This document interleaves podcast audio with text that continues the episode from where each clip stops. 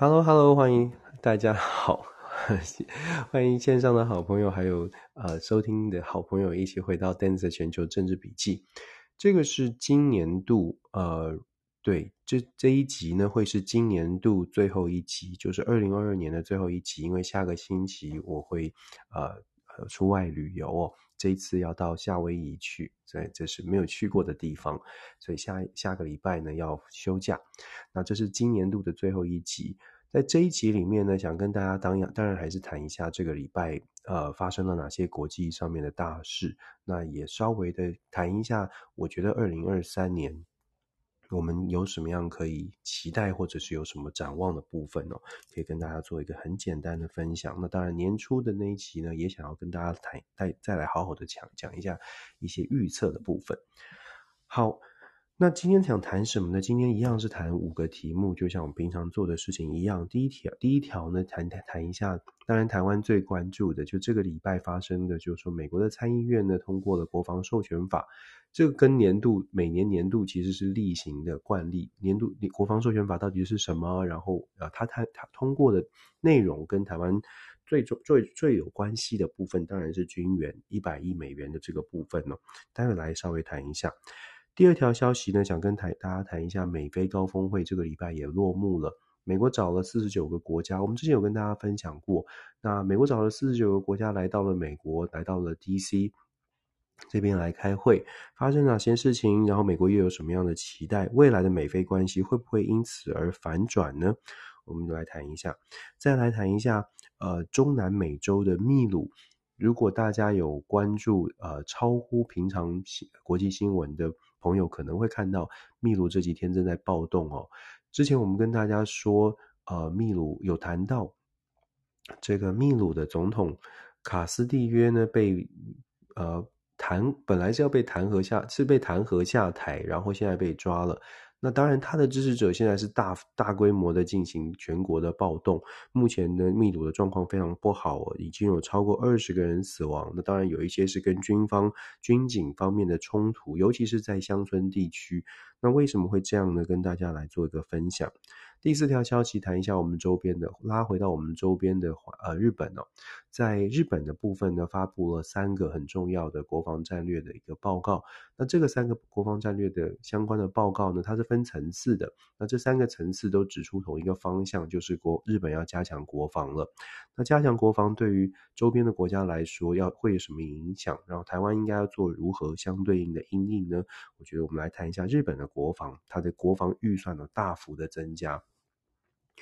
那再来就第五条消息，谈一下北韩。北韩这两天又试射飞弹了，金正恩笑得很开心。他说他的他的这个飞弹武器的设备呢，又有一个新的突破了。那当然，这个对于 这个也反映出为什么周边的国家，像是日本啊，都在赶快的加强军备。很多人就说：“哎呀，日本是不是跟着美国要抗中？”我觉得最主要的还是说，整个整个日呃整个东亚的区域环境确实是出现比较紧绷的一个状态，所以。要担心中国的崛起的同时，我觉得北韩的威胁其实对于韩国跟南韩来跟韩国来说，对日本跟韩国来说，其实恐怕是更直接的威胁，因为他们不只是北韩不只是说说，而且还一直在一直在试射飞弹。那等待会来说，今年北韩已经试的试射的飞弹射的飞弹啊，已经超过了历史，超过了历史，创下历史新纪录了。好，我们先从美这个美国的国防授权法说起啊。美国国防授权法其实说穿了，国防授权法就是呃年度预算、年度的军事预算案，就是每一年年底呢，十二月的时候一定会经过一个这个国防授权法的审查。这个 NDAA 的审审查呢，它审查的是明年的军事预算，所以不管怎么样，可以想象的是 NDAA 是一定要过的。它不过，它会影响什么呢？它不过，说说白话，它不过的话呢，连明年美军的薪水都不能发。所以这就是为什么大家可以理解哦，NTA 是不论如何要过。那大家也可以去想象，就是国会当中呢，它总总有一些提案，可能呢在提案的过程，大家会会不满意，会不买单，会会就是说呃不想过关，就是互相的共和党、民主两党的争斗哦。那如果说这些不满意的法案当中有勉强大家可以有共识的。那不是不不想整条法案过关，可是有一些地方呢，是我们可以达成共识的，跟钱的部分，很长的机会都会把它放到 NDAA 里面一起去包裹式的过过关哦。那我们在台湾的部分，跟我们有关系的，就是我们之前提到的台湾政策法。台湾政策法跟台湾很有关系，它可能会整个扭改变了台湾关系法建呃一九七九年台湾关系法之后。四十几年来的台美关系，所以当时呢，大家就会很多的讨论，就因为台湾政策法里面有谈到，比如说台湾的代表处的证明啦，然后包括驻美啊、呃、台湾的这个 AIT 的处长，现在的孙小雅，未来的这个职位，他要把它提升成为国与国之间的大使的职位，这是非常象征性的，就是把台湾的位阶提升到呃承认，等于是类似半准承认台湾哦，是一个这个呃。独立的国家，当然我们一直都是必须强调，但是在国际的这个位阶上，尤其是美国的政府，他一直谨守的这个一个中国的原则。如果台湾政策法真的过的话，它当时的这个象征性的影响是很很深远的，当然跟美中之间的关系是有关的。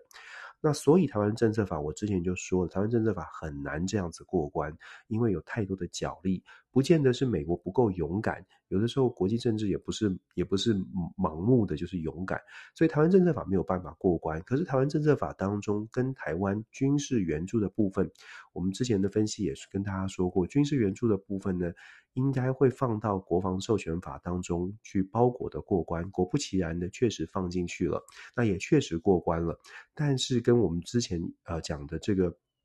数字不一样，因为在台湾政策法当中，国会议员当时只提四十五亿到六十五亿哦，就四十五亿的军事援助，二再加上二十亿的贷款，本来是这样的提案的，现在一大幅的加码，加码变成每年二十亿，总共从二零二七年到二零二二零二三年到二零二七年，总共五年呢，每年都是二十亿的军事援助，然后再外加二十亿的军事贷款，再外加十亿拜登总统的这个 drawdown 的这个这个 authority。待会慢慢慢跟大家说，这二十亿的部分呢，是每年二十亿的部分是无偿军援。根据美国的 FMF，就是 Foreign Military Financing，它有这个 program，就是 FMF 的这个 program 呢，每年都会给世界的其他的盟国一些军事的援助。那军事援助有分成两种，一种是无偿的，一种是有偿的。基本上一种要还，一种不要还。无偿就是美国的国会呢拨补预算，拨补预算，然后让这些盟友有一定的额度。我自己在脸书上面形容了，就是美国批了这每年二十亿的信用卡的额度给台湾，然后这个信用卡呢，我不应该用信用卡来形容，我应该用 gift card，就是一个礼品券。那因为当当然这样形容比较好听了，这个礼品券就是说我给你二十，我给台湾二十亿的上限，我们打算拨这个二十亿呢，是要给台湾来这个军事的援助台湾。那这个当然这个部分不用还。不用台湾去做任何的偿还，可是不用偿还呢，它还是有条件的。就像是我们走进商店里面，你有二十亿的礼品券，不管你是到 SOGO 啦，到什么地方，你这个礼券也不能拿到外面使用，你不能拿到别家百货公司，你不能拿到别家店，你不能说我要去买以色列的这个这个穹顶系统、防空飞弹系统，不行，你也不能去买韩国的坦克，你就只能买美国的东西，美国的军军售。那这个美角在哪里呢？不只是你只能买美国的东西，你还只能买它那个特价商品区，就是礼品券的特专用商品区里面的东西才能挑。就是说，美国的国务院呢，它我们虽然得到了二十亿的无偿军援，但是能够选择的军事的这个品项，还是要美国国务院批准才行。它必须列出一个清单，这个清单上面批准的才是可以用二十亿的这个额度去换的。那所以我们就了解，就说我们确实看到了美国国会的善意。我也跟跟大家说，我在脸书上有稍微的说，因为刚好我也在那段时间，我也在在辩论的时候，我也在这个国会做我的研究，做我的访谈，所以我就亲身经历了，就是国会办公室之间很急促的在互相的做这个，你你说什么，我说什么，你你你办公室这个议员讲了什么话，另外一个议员说他觉得怎么样。就真的在那个这个这个纸牌屋里面感受那个气氛。这个国会在最后最后要表决之前几天，天天每个办公室在交流的那种感受，蛮蛮蛮写实的。那当时我就听到的这个辩论是什么呢？到底要用无偿军援？因为我们刚刚说 FMF 这个 program 里面呢，有两种形式，一个是要还钱，一个是不要还钱。不还钱就是给你礼品，给台湾礼品礼品券；要还钱呢，就是用军事的贷款贷款的方式来还来来给台湾，一样是二十亿，但是这就是贷款，你要分期来付款来偿还。那当时是讲十到十二年，让台湾去偿还二呃每年的这个每年的这个贷款哦。那为什么当时会有这种辩论呢？或者是讨论呢？主要的原因是因为有部分的国会议员认为说，其实台湾的经济表现不错的，相较于美国很多盟友来说，台湾第一经济表现不错，而且台湾其实已经表达出来愿意在国防军事、国防预算上面做一些调整，来强化自己的军事实力。所以美方确实是有一些国会议员，参众两院都有，就认为说，那在台湾的军事的援助上面，既然台湾经济不差，有能力，那只要给他们，就是只要给台湾军贷贷款就可以了。但是另外一方面呢，有非常支持台湾，我必须说也也老实说也是挺感动的，因为这些。我就坐在办公室里面，他们就说我我就是我我刚好在聊天的这个国会议员办公室就讲说，如果我们不能够用无偿的方式给台湾的话，我们到底要怎么去说服外面的人说我们是真的支持台湾？哦，我觉得蛮蛮，我这是我真实在当下的感受，就觉得。还是有很多人是真的想要支持台湾，虽然他们对于台湾了解还是有限哦，但是他们是真的觉得在民主啊，不管是他们为了民主的原因，还是因为长期这个对台湾的支持，我在这边补充哦，有一些朋有一些这个国会议员办公室的一些非常资深的幕僚，譬如说他可能今年已经六六十几岁，五六十岁，认识了蛮多的这样的朋友。他们的家族，不管是父亲啊、父亲啊或祖父，很有趣的是，他们都曾经啊多多少少都跟台湾有一些渊源，曾经加入过，我遇过曾经加入过什么飞虎队的，我遇过曾经是这个驻防台湾的，就是父亲出驻驻防台湾，然后自己曾经童年在台湾度过的，其实有很多这样的人，现在在国会里面，所以呃，老实说，你在国会，在美国国会当中，如果有跟他们深入交流。他们是很多人是真心想要协助台湾，所以我在这边讲说，很呃有一些朋友就怀疑美国会不会有些很现实的考量，包括我自己也说美国会有很现实的考量，可是我们也要说年终哦，也必须说。就是一定要跟大家说，就说美国政治上面一定有很现实的考量，它是现实的无奈。但是想要帮助台湾的一些好的人、善良的人很多，很努也很努力，在试图在这个现实的限制当中找一些空间。真心的想要帮帮朋友啊，找一些空间，这是我亲自呃亲身的观察。好了，拉回来哦，其实像我们说的，像无偿有偿这个辩论呢，最后我们知道看到的结果就是台湾得到无偿的军援，所以我们这个部分我觉得蛮老实说也蛮好的。不管大家我刚刚说了，不管你选的是不是只是商品特价区的礼品，那这个部分呢，无偿拿到的还是不错，还是不错，毕竟是一个礼礼品券。接下来呢，其实争议的部分或者是困难的挑战，其实才刚刚开始。因为参众两院通过了国防授权法，代表的是国会授权。国会授权之后，行政部门要落实，要去执行，这个执行才是困难点。其实台湾一直以一直以来遇到的问题，都是在执行的部分。所谓的执行部分，是指民主、共和两党不论谁当选，到目前为止都没有办法跨过这个一个中国，然后不支持台独的这一条界限。因为没有办法跨过这个界限，所以在行政部门呢，他收到了立法部门的这个指令，说：哎，你现在可以有二十亿的军购军援给台湾。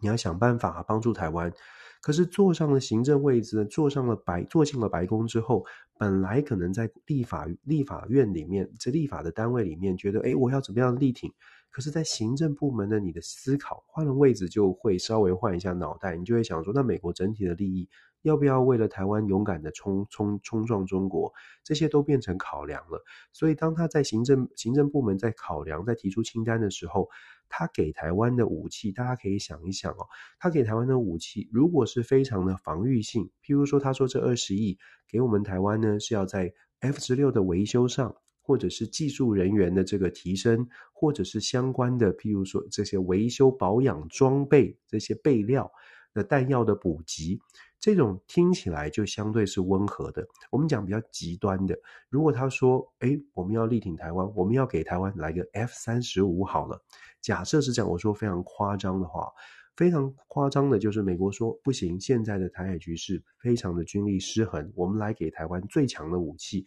把最先进的武器用这二十亿，我们来帮助台湾。这个时候呢，我们说不是只是武器的问题，是政治意涵的问题。你释出的讯号就是美国打算要跟为了台湾或者帮助台湾，要跟这个呃北京等于是直球对决，踩过红线也没关系，因为给了攻击性的武器可以直击北京。假设这样说。如果这个清单看起来像是一个直击北京的一个一个一个清单的话，那当然它释出的政治意涵就会跟我们刚刚说的防卫性武器不一样。可是这也是我们所说的二十亿的军援呢，虽然国会授权了，行政单位到底如何来落实才是关键呢？所以，当我们看到这样的一个国防授权法，我们到底要怎么解读？这就在台湾就是比较尴尬的部分，因为看到这样的法规法案通过的时候，你会发现在台湾的媒体就会开始出现了站在不同的政治立场的争执。我常常说，我们刚刚讲了这么多，包括实际的一些经验的分享，跟大家说的就是，我们理性的来看待这件事情。理性看待是指。这件事情对台湾的影响是什么？这件事情对台湾的影响在于，我们还要继续观察后续行政会怎么做。毕竟对台湾而言，我们是站在最前线的。我们希望是，我们希望台湾是在呃朝哪一个方向走呢？在中美的紧绷的关系当中，我们在台湾看到的消息会比较像是有一方有呃有一些立场的会说：“哎呀，美国台美关系如何又增强了？”那就像我说的，台美关系真的已经很好。你要再往前面那一步，就是跨跨有点难跨越的那一条红线。我们的期待如果没有办法跨越的时候，我们是不是回归现实来思考？那现在在现实的范范围当中能做什么事情？可是很可惜，在台湾比较像是陷入这种一下子的就选，就是好像只有二分法，只有你你支持美国，或者是你在怀疑美国。我我真的真心建议啊，到新的年度，我们真的大家好好想一想，因为毕竟未来有很多很多的变数，在面对这种消息的时候，大家多冷静，不是直接的跳到说，哦，有人喜欢美国，有人怀疑美国，并非如此，美国也有很多的不同的想法。那我们在想说，它美这个国防授权法这二十亿之外呢，我们还有可以得到二十亿的贷款的部分，然后最我觉得最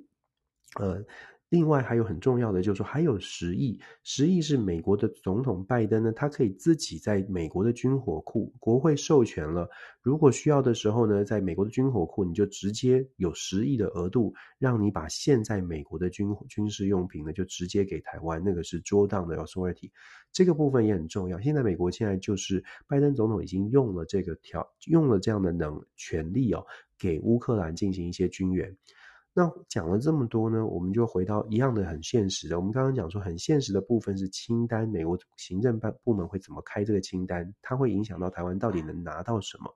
那其实台美国现在遇到了一个很大的困难呢，就是在乌俄战争之后，我之前有跟大家分享过，乌俄战争之后，整个军事武器的这个供应的短缺，供需失衡哦，因为乌俄战争真的拿呃真的需要很多的武器嘛，那再加上之前包括晶片短缺啊等等，这些都会有冲击，冲击到什么？冲击到武器的生产，武器并不是永远都放在那边哦，武器。它不会是飞弹，我们就放在那里，然后我们建建了很造了很多，然后就一直放着不动。也不会是说要永远，我今天想要武器，明天今天要一个飞弹，我马上就可以去去工厂，马上就造一颗出来，不会是这样的。它生产还是有一定的排程，这也是为什么，其实，在最近这这一段时间，事实上武器的生产呢，它的制造的速度是远远不及不及需求的。台湾呢，从二零一二年到现在累积十年，我们台湾总共已经啊付了超过一百九十亿美金购买台美的军售。可是啊，这一百九十亿有一百九十亿美金的这个军事的品相还没有交货。那这个这个在新闻当中，包括美国非常亲近台湾的议员都已经公开出来，要求美国赶快来解决这件事情。为什么会这样？就回到了我们所说的，现在的供需是失衡的。美国的军火商要很努力的才能够把现在的这个订单赶快的把它做完，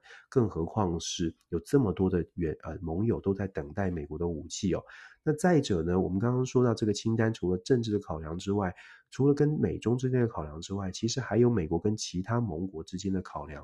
大家要知道，给台湾二十亿那是非常多的，因为相对于其他的国家，包括了韩国啊，包括日本，包括印度啊、埃及这些国家，每一个国家其实多多少少都有透过 FNF 这个机制取得部分的军事援助。那给台湾二十亿呢，其他的国家也会看在眼中啊。当然，我们不是说其他的国家会反对台湾，而是我们可以想想看，其他的国家会说：诶，我在中东。我受到的挑战很多啊，你们觉得中国很大，可是我觉得伊朗很可怕啊。那为什么你会你给台湾二十亿，可是给我可能五千万呢？这心态上面的不公平，从我们台湾的角度，当然你会说，嗯，这这没有不公平啊，我们遇到的强敌比较强。可是换换位思考，你就会发现，这些中东的国家也会说，我遇到的伊朗也很强啊，而且伊朗还真的会动作，啊中国还在观望，伊朗是有那么多的动作，一直在对大家、对周边的国家有一些有一些不不不友善的行动哦，所以感受的问题呢，这也是美国在政国际政治上面要去考量的。给台湾二十亿，那其他的国家应该要如何如何来协调？那最后，就像我刚刚说的，供需的问题，这都是美国必须要去考量的。所以最终啊，我们能够拿到什么，我们能够拿到多少，还是要靠最后行政单位怎么做。国会的通过之后呢，在国会会有一个叫做拨款委员会，拨款委员会要针对美国国务院、美国的政府提出来的，我们刚刚说的包括清单跟计划来认列，就说哪一些事情，拨款委员会认为。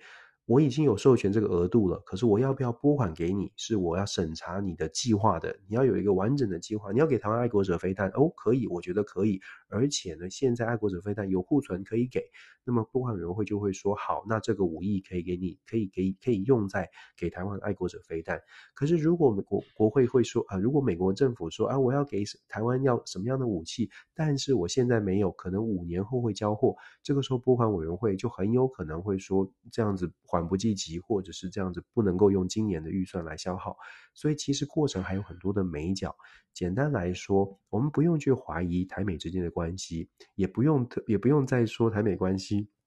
又有新突破。这个突破，老实说，我看这个新闻的词呢，也看了很很真的，大家都一直在看，也没有什么，也也应该是说。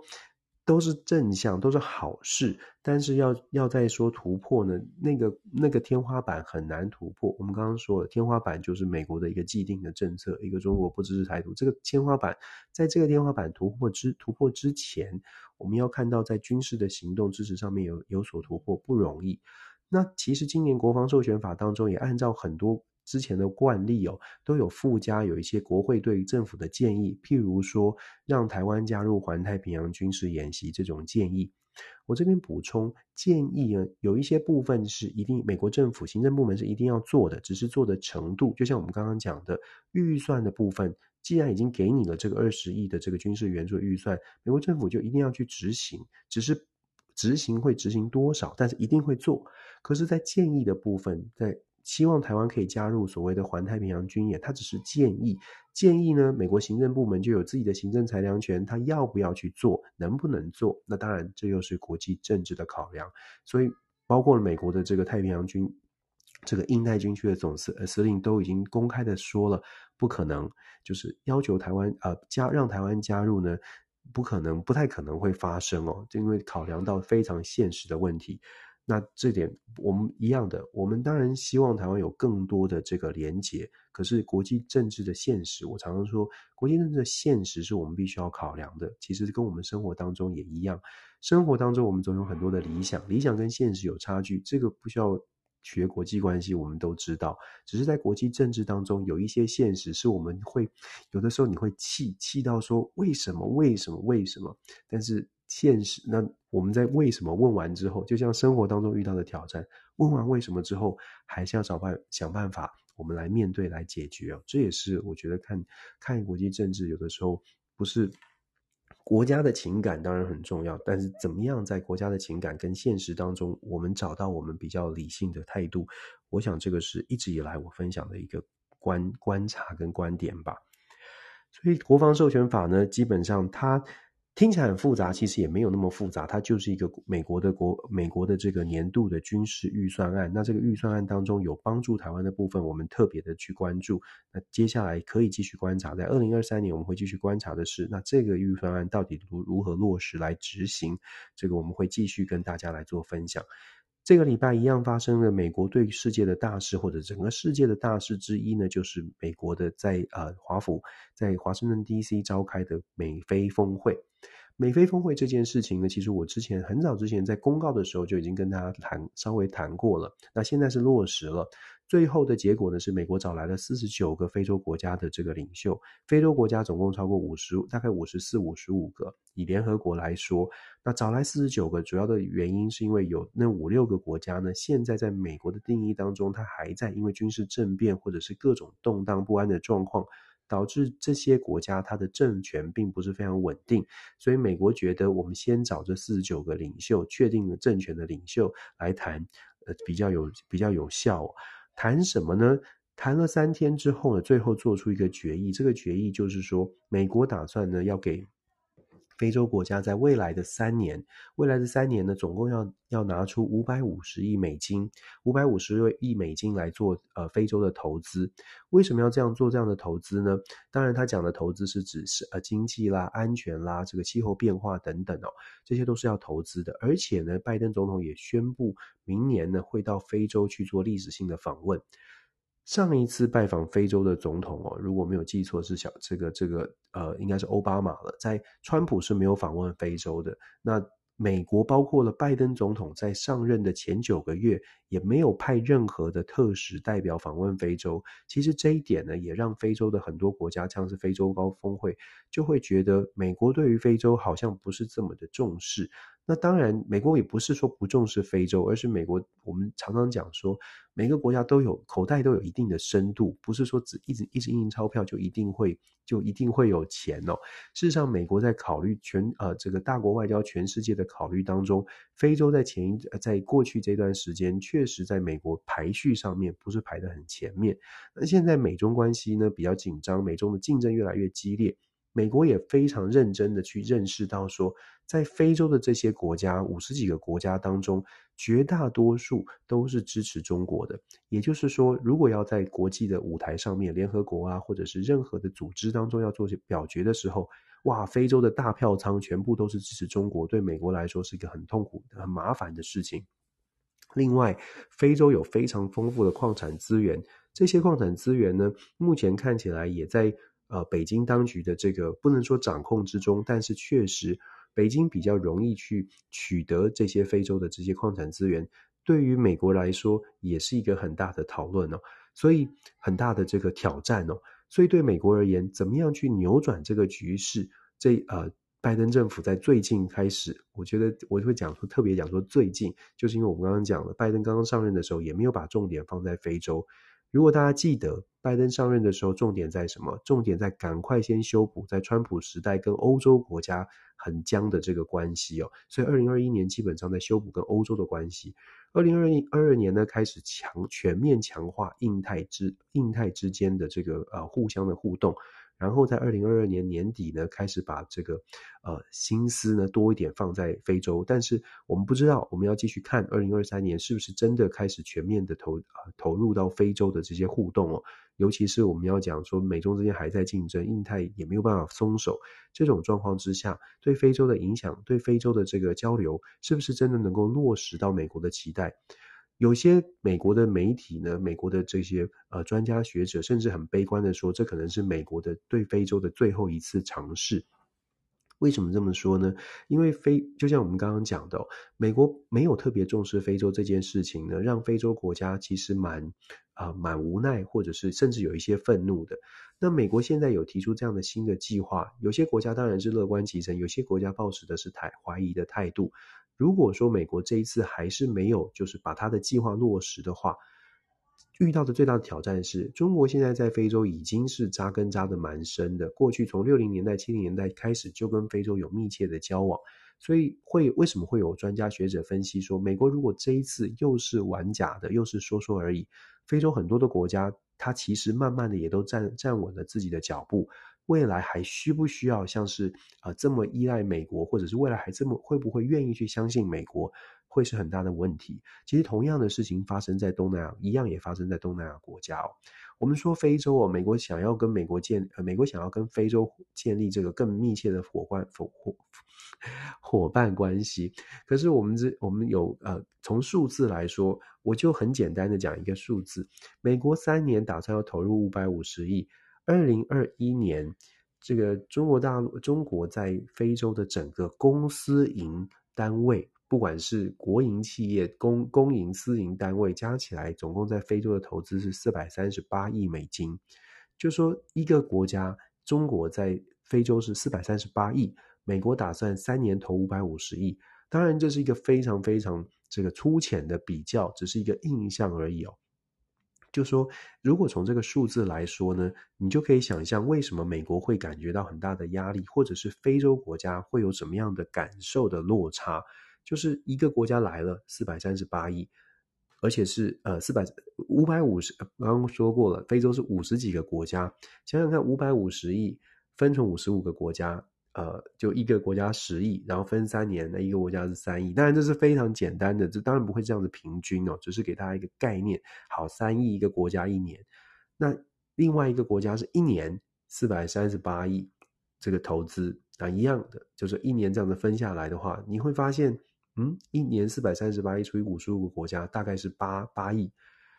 如果就这么简单的数字来看的话呢，为什么美国会会有很大的挑战在非洲？当然了，美国现在在不管在欧洲、在非洲，其实他打的一个主要的论述都在讲说，对，也许在经济上、在数字上面呢，你们可以从美北京得到比较多的这个好处。可是美国给的东西呢？美国给的援助呢？诶，是无偿的哦，是没有特别附带条件的。美国不会去灌输你要求什么样，做出什么样的决定，等于是要强调说，美国给的援助呢，是帮助你可以，是给你钓竿，是给你钱，然后要教你怎么钓鱼，教教你这个未来的发展。那中方呢，可能是可能帮你盖好，可能看起来很不错，可是未来你也会受到钳制。这个是美国的论述，希望在中美之间的竞争上面呢，有一个差别做出来，做出这个区隔，让其他的国家在需要帮助的时候可以考虑，不单单只是钱。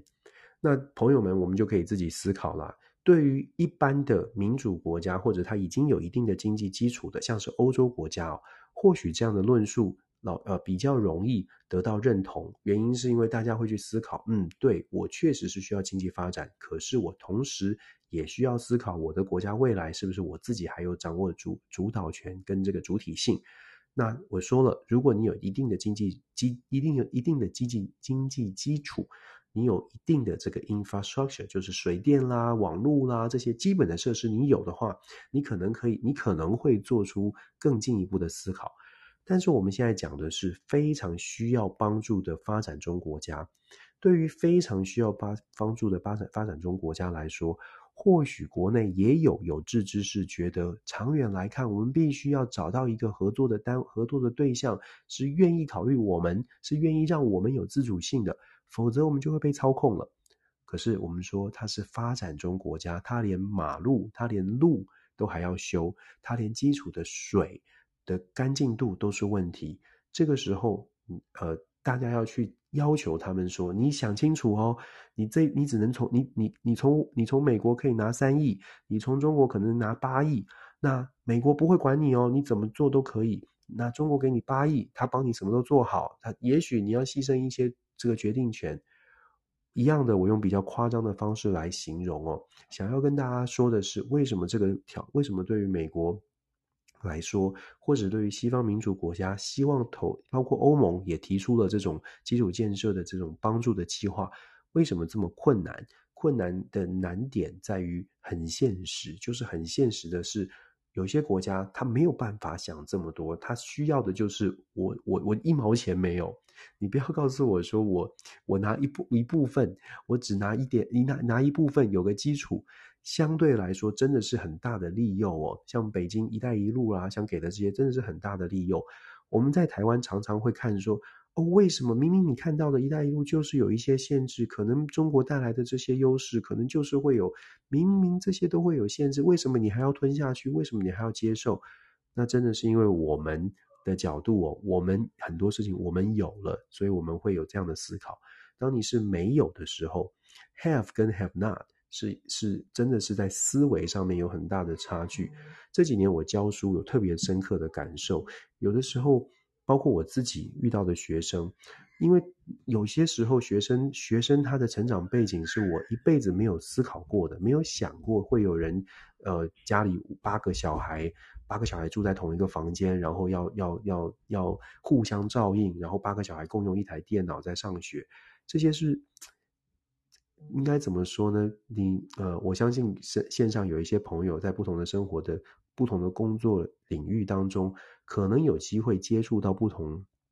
不同的这个背景的人。当你接触到之后，就特别有感，你就特别会去想说，原来是这样，原来原来我想的有我想的好事，原来我想的这些呃优渥的条件，在他的眼中觉得根本不切实际，我还是不要吧，我还是拿那个。别人看起来，或者是我看另外一些人看起来，呃，好像有点怪怪的条件，真的有的时候，呃，换位思考，想一下，蛮蛮重要的。那我们说美非峰会呢，一样的，二零二三年比较关键，拜登去了去了非洲，会有什么样的新的决定？非洲国家会不会买单？那未来呢，整个非洲的非洲的地区会做出什么样的位移？我想需要时间，关键还是在时间哦。那问题是，现在就是在跟大家都在跟时间赛跑，美中之间的竞争，短期之内我们只能说会越演越烈。所以在整个外国的这个国际关系上面的互相的拉拉拉拢盟邦的动作也会越来越多。那我会觉得美国现在提出，当然比较慢，比较慢出发，想法也是很好的。怎么样的落实，是不是能够成功？我觉得这些都要继续去观察。好，美菲峰会讲完之后，我们就来谈谈谈中南美洲的秘鲁。秘鲁遇到了问题更大，秘鲁现在是全国现在陷入到一个很大的骚动。上个星期呢，秘鲁的呃总统前总统现在叫前总统了，叫做卡斯蒂约，卡斯呃 Castillo Castillo。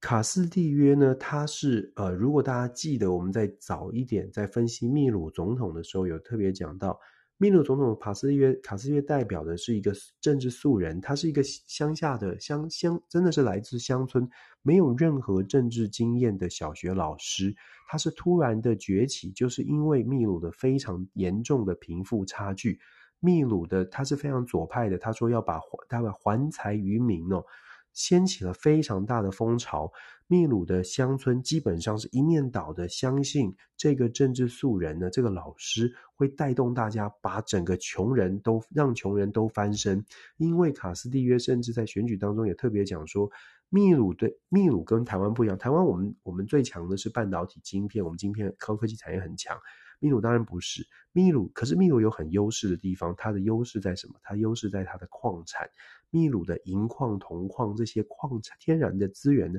非常的丰富。大家要知道，就说像银矿、铜矿这些，跟现在的高科技产业都有关系的。像银矿啊，银矿。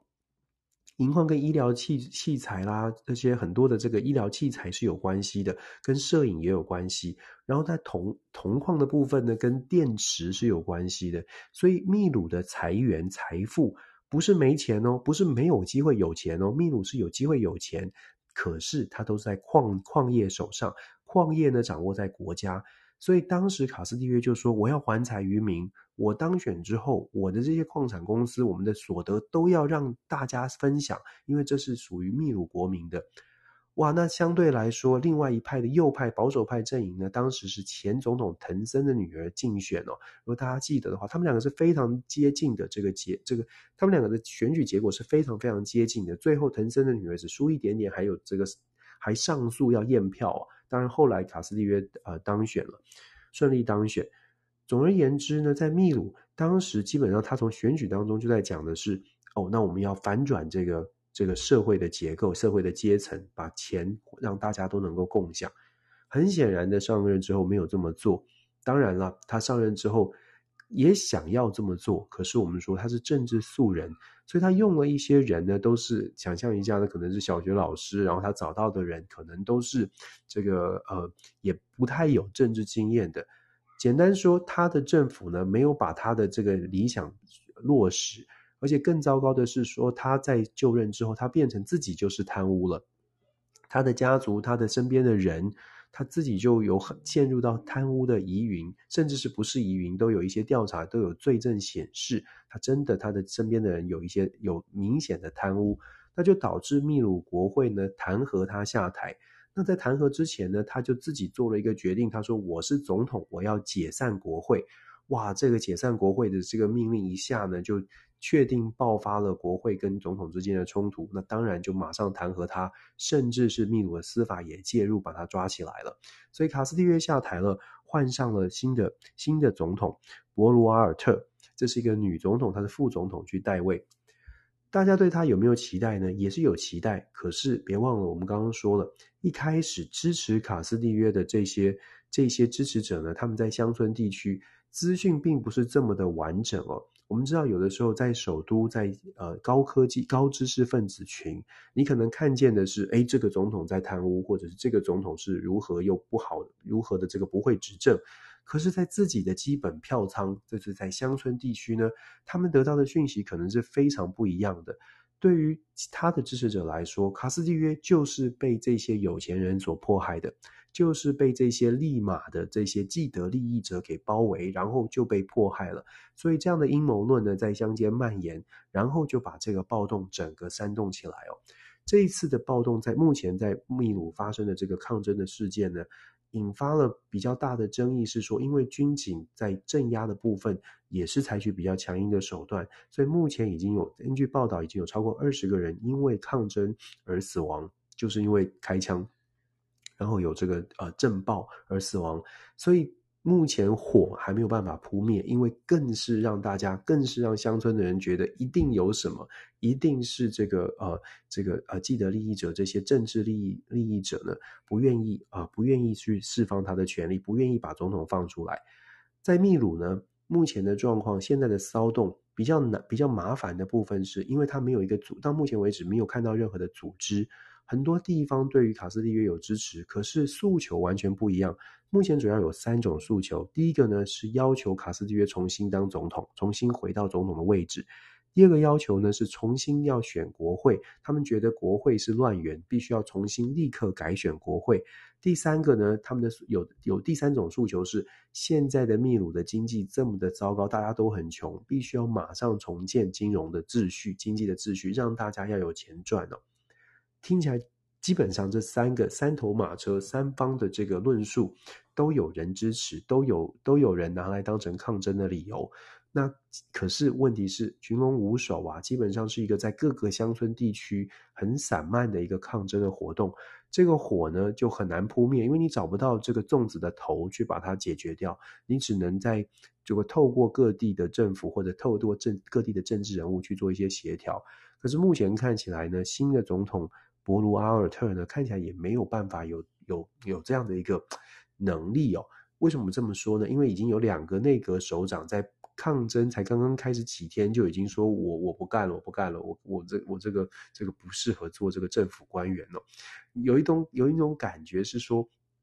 秘鲁的这个政政治的人物哦，都比较像是业余的，都比较像是兼职的，就突然出来，突然出来做，然后觉得有一点状况就不做。那国会呢比较特别，国会议员呢在博罗阿尔特这个新的总统，其实他有提议，他回应民意的方式，他有提议提案说，那我们就把选举提前两年，缩短国会提前两年。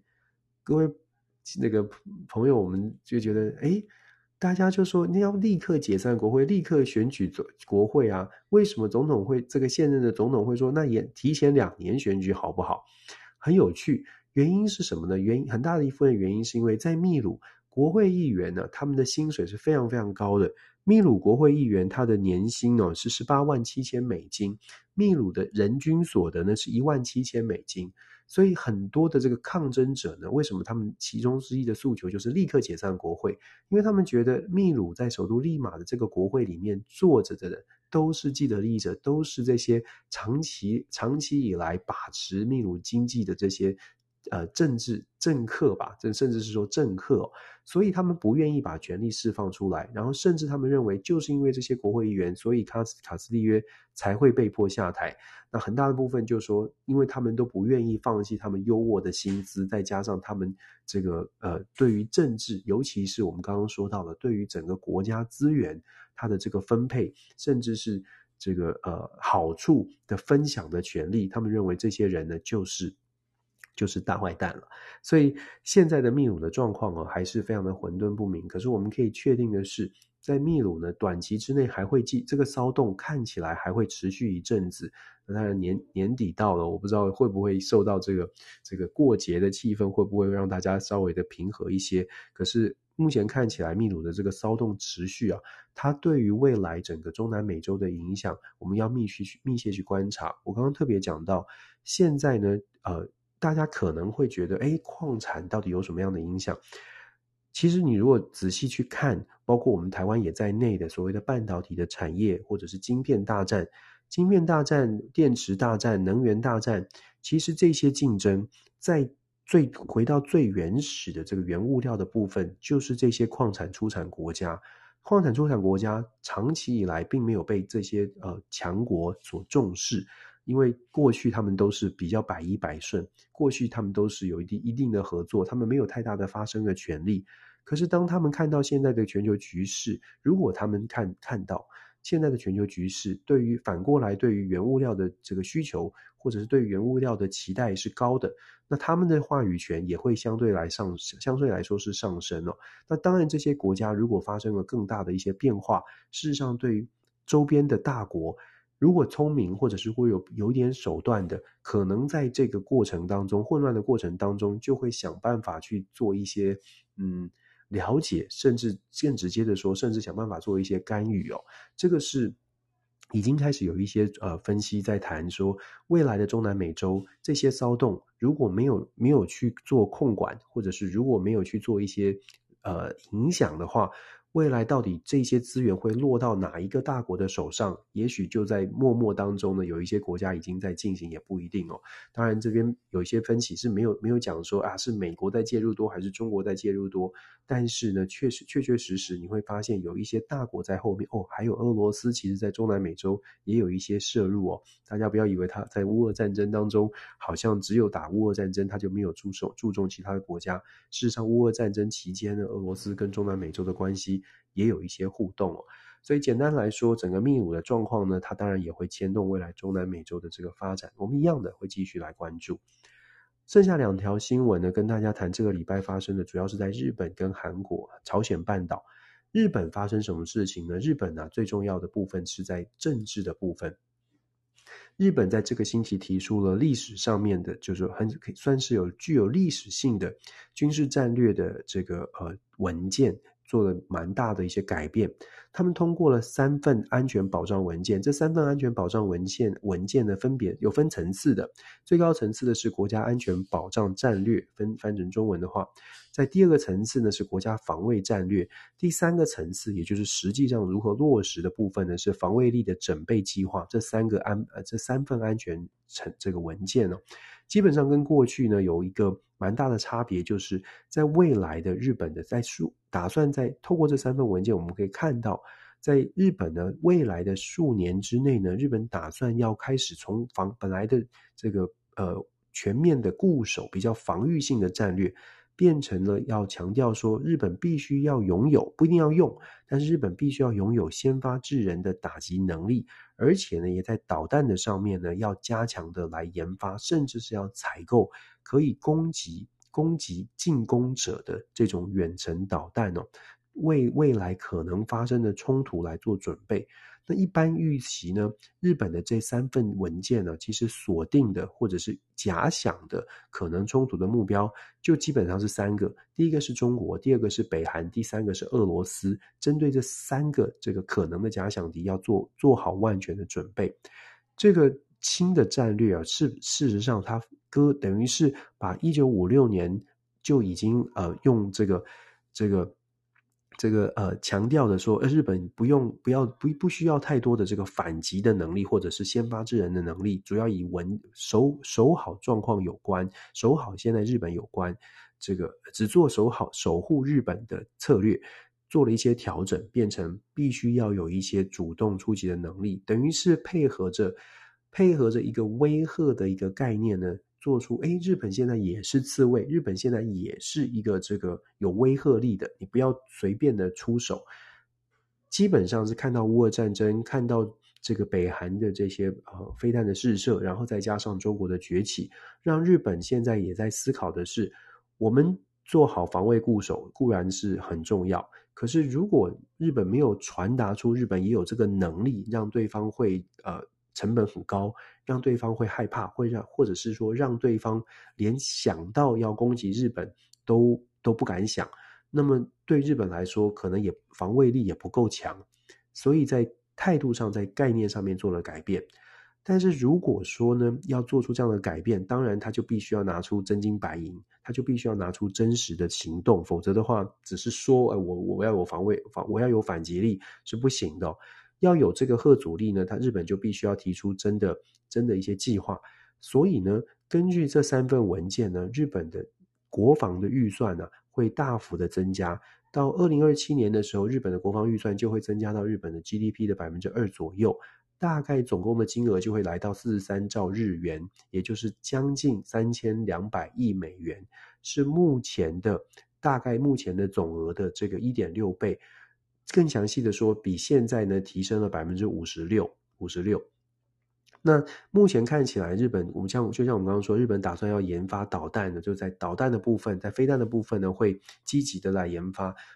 合作的对象呢，毫无疑问的就是美国，这没有什么好怀疑的。基本上跟洛克洛克希德马丁公司跟这些日本这个日本跟美国的这些军火商哦。已经有非常多的这个技术上面的一些演演绎，一一技术上的一些讨论，所以，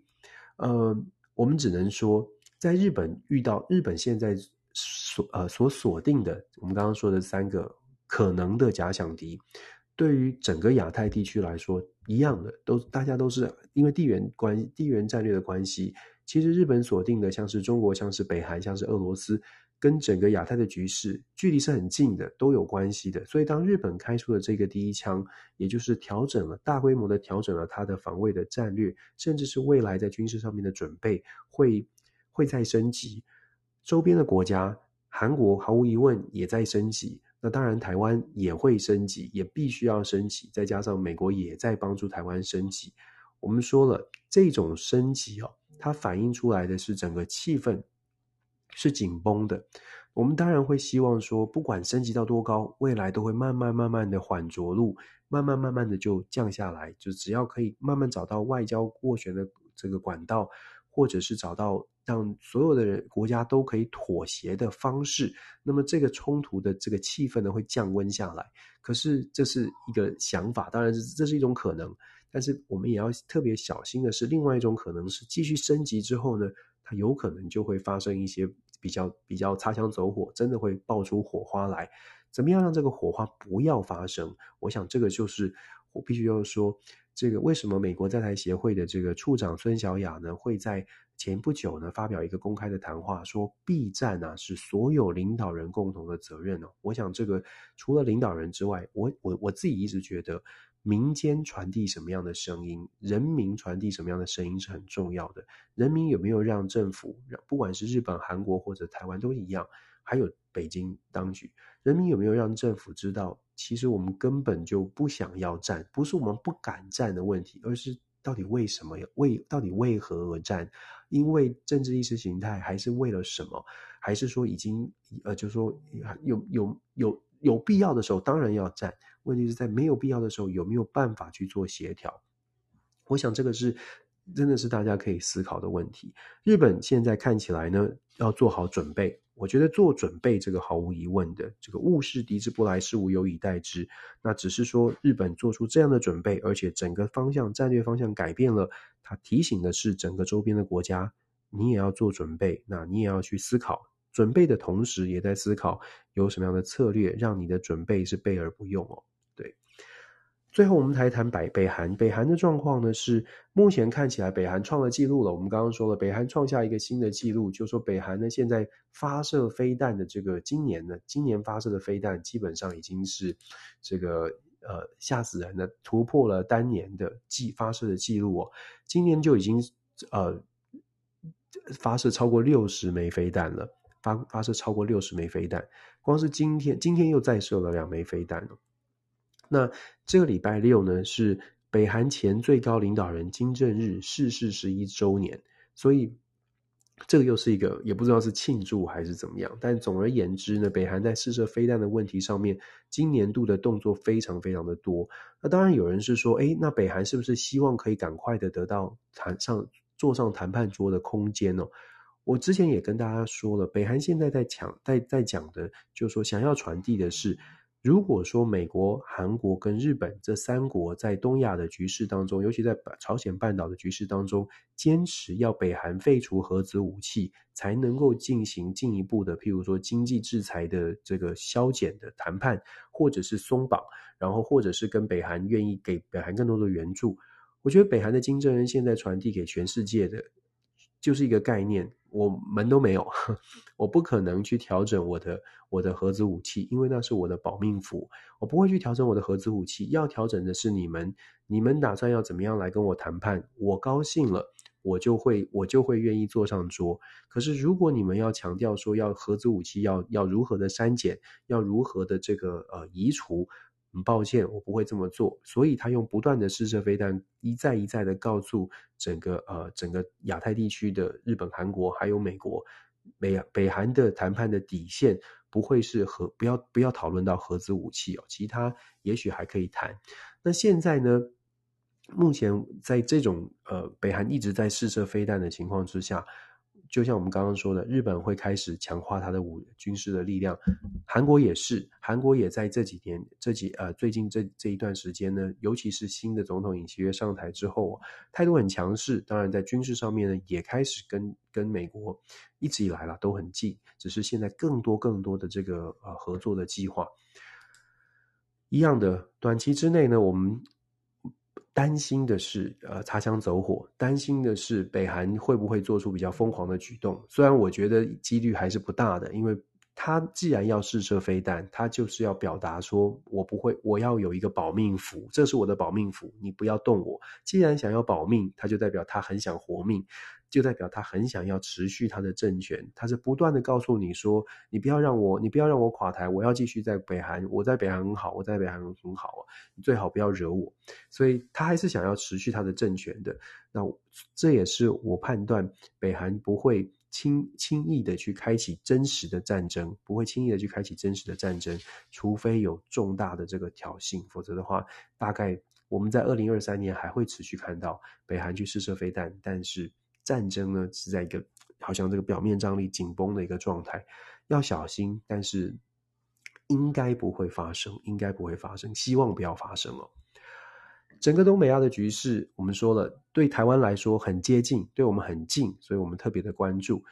可是我们也要想，如果日本、韩国都有一个北韩这么大的威胁在这里，他当然会强调说，哎，整个台海的稳和平稳定，东亚的和平稳定。可是我们要特别把这种。这个状况考虑进考虑进来，就是各个国家它有它的战略的优先顺序。优先顺序是指对于自己国家最大威胁的，如果对韩国最大威胁是北韩，对日本最大威胁也是北韩。那么在这样的情况之下，台海局势大家都说要稳定，可是。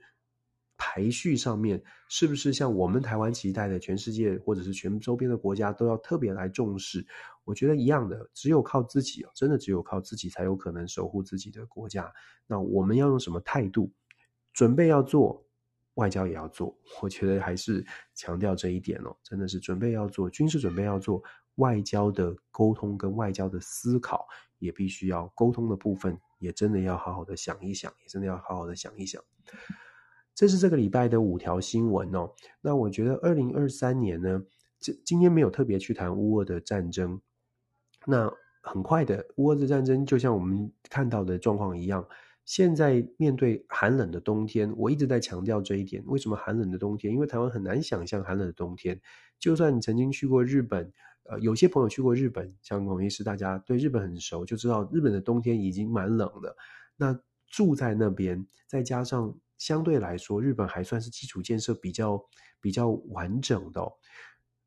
想想看，一个现在的现在在乌克兰没没水没电，有一些基础设施都被俄罗斯给攻击的状况之下，其实生活是非常艰难的。那也就是因为生活很艰难，导致这场战争继续下去，呃，对人民来说冲击是非常大的。不只是对乌克兰，其实俄罗斯也受到一些冲击，但是相对来说，毕竟乌克兰被攻击的比较严重，所以乌克兰现在连很多的基础的水电设施都没有办法供应。这也是为什么我们会说，冬天来临之后，现在已经来临了。那到了更更严严寒的冬天的状态之下，乌克兰这场仗到底应该要怎么打下去？那乌克兰到底要不要坐上谈判桌？其实就是要不要妥协。可以坚持不妥协，那就大家一起共体时间。如果乌克兰决定要妥协，能够妥协多少？呃，也是一个很大的考验。毕竟承受了十个月这样的一个战火的洗礼，怎么能够完全的接受俄罗斯的要求呢？所以，我想泽伦斯基现在也是也是头头头很痛吧？就是要到底应该妥协，还是应该怎么办呢？那二零二三年呢？其实我觉得。只要乌俄战争还在持续，事实上，全球的政治经济的局势呢，呃，一个阴影就一个一个乌云就还是一样的罩顶，你没有办法完全的打开。我们说一场战争哦，它对世界的影响是非常大的，不会只是交战的两国，尤其是这个国家，尤其是这两这两个国家又是非常关键的能源的供应的国家。未来在二零二三年，我们会逐渐看到，会延续整个因为乌俄战争所造成的全球局势的大洗牌。我觉得所谓的大洗牌，是指本来的政治局势呢，感觉起来是几个大国说话声音很大，可是我们现在也慢慢看见了，像是印度、像是土耳其、像是沙乌地阿拉伯，特别注意沙乌地阿拉伯这些国家呢，他们的声音，韩国也是哦，韩国、日本这些中型的国家呢，过去可能比较像是配合着大国说话。但是你现在慢慢看到他们自己的主导性，他们自己透过互相的连接，开始有更多的说话的声音，而且也创造出为自己创造出很多不同的平台，要让全世界去关注，或者是说让全世界不得不关注他们。所以我觉得二零二三年呢，我们会看到更多这种中型国家的组合，东南亚国协会想办法说话，然后我们刚刚说到的，像是中东海湾地区国家组织、非洲联盟。这些地方都，欧盟也都会想办法走出自己的路，因为他们看见了世界不再是美国说了算，甚至他们不想要让中美之间的竞争影响到全部人的生活。所以，我们已经看到了，像是欧盟国家在跟中国打交道的时候，虽然一样的要对于中国觉得是一个威胁，可是也在寻求办法，就是说是不是可以跟美国面对中国的方式不一样。非洲国家如何面对中国？这些沙乌地阿拉伯我国家如何面对中国？上上星期，沙乌地阿拉伯才跟中国签了一些合议合约。所以，整个的国际局势呢，本来是单极体系。我说了，本来是美国最强的，美国说了算。后来呢，大家觉得说，哎，两极可能美中之间的竞争会左右。但我觉得现在更像是，呃，更像是两个大的，再加上很多的中型国家再集结起来，变成很多的这个。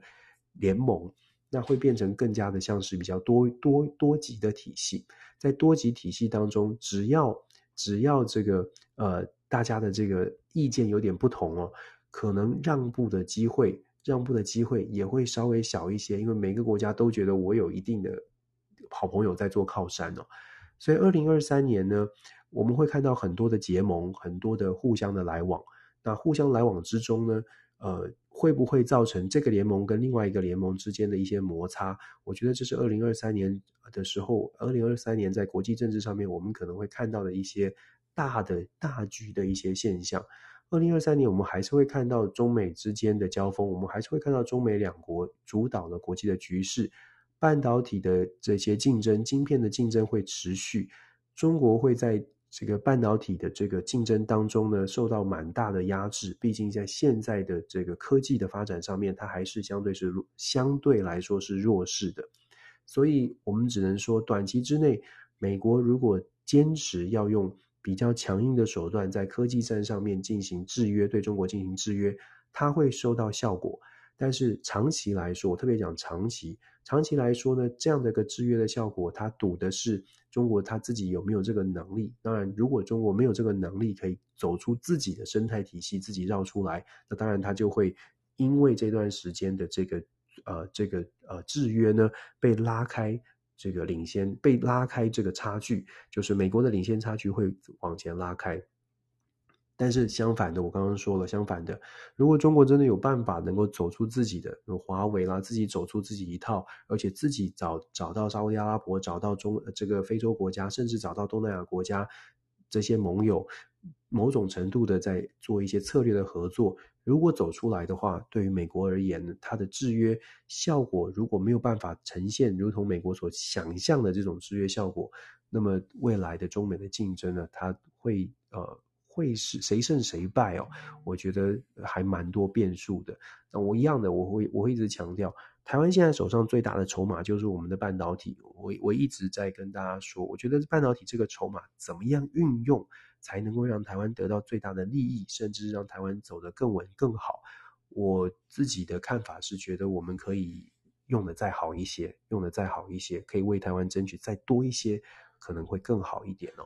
好。这是这今年度的这个最后的一次的这个呃 Podcast 的分享。下一次的分享呢，就是在我们的呃二零二三年了，真的是二零二三年了，时间过得非常的快。那我在这边呢，祝福大家在年尾的时候，一切都可以平安顺心。耶诞老公公希望能够赶快的都能够到大家的家里面，为大家带来新的这个祝福哦。那我也很期，我我对我相信耶诞老人，对我到现在都是相信的。我知道大家一定会觉得这是小朋友的东西，不是哦。我觉得那是一种精神。到年底的时候呢，总是应该带来一些好事哦，迎接新的一年。挑战太多了，人生的挑战太多了，我们还是要正向的去思考。不管你今年遇到了什么事情，好事、鸟事，不管什么事。今年呢，在我觉得今年很大很大的好事就是 COVID 的过程当中，事实上我们一起走过来了，然后 COVID 也慢慢慢慢的真的走到了后 COVID 时代，大家可以重新的来呃迎接这个世界，重新回归到世世世界的正常的交流。我非常期待，期待世界更加的和平，也非常期待大家心平气和的来看待这个世界。当然，我最期待的就是我要说，年终我还要再讲一次。我最期待的是台湾内部呢，可以用更包容的态度来团结的思考未来。我觉得现在的情况呢，这个政治太多的纷扰，大家有太多太多的，呃，不不知道为什么而来的气，总觉得别人讲的不对，我一定要说什么话。在年底的时候，大家可以想一想。有的时候别人讲的不对的话，或者是你觉得他讲的不妥不对的话，背景的关系、气氛的关系、环境的关系，可能会让大家在一时之间有一些不满的情绪，让大家发泄，他让你发泄，你也让他发泄。这个年底的时候，大家呃心平气和的想一想，我们的未来到底在哪里哦？我觉得对台湾来说，这样可能会稍微好一些。大家就尽一份力吧。OK。谢谢大家，祝大家假期愉快。我们二零二三年，二零二三年再会哦。谢谢，谢谢大家，晚安，拜拜。